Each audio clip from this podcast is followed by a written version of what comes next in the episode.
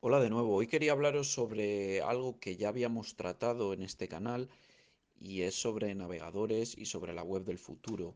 Si bien es cierto que anunciamos hace ya unos meses que Microsoft había decidido utilizar el motor de Google, Chromium, para su navegador, esto nos ponía en la tesitura de que la mayoría de navegadores, excepto, por así decirlo, Firefox y algún otro menor, iban a utilizar Chromium, iban a estar controlados por Google. Y ahora vemos algunas de las cosas que ya estaban sucediendo antes, pero que cobran mayor trascendencia ahora.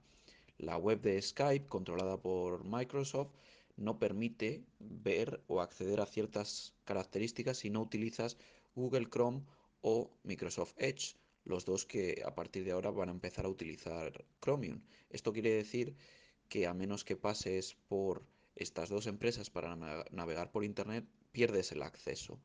Y no por ningún motivo, sino por simplemente motivos económicos de estas empresas para forzarte a utilizar sus productos. Esto tristemente se ve también en otros navegadores, eh, perdón, en muchas otras páginas web eh, en las cuales los desarrolladores toman la decisión de que no esté disponible para otros navegadores que no sean Chromium, ya sea por vaguería o ya sea por ciertos intereses o acuerdos económicos. ¿Qué podemos hacer si no queremos que la web quede controlada por unos pocos, que quede controlada por Google, por Microsoft y unos pocos más? Bien, pues lo primero tenemos que dejar de utilizar sus navegadores para que se den cuenta de que no estamos de acuerdo con estas políticas que están llevando a cabo.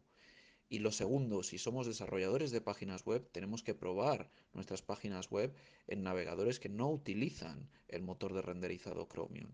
Y de esta forma eh, hacemos que nuestras páginas funcionen en base a los estándares, no optimizamos nuestras páginas web para un navegador, sino para todos.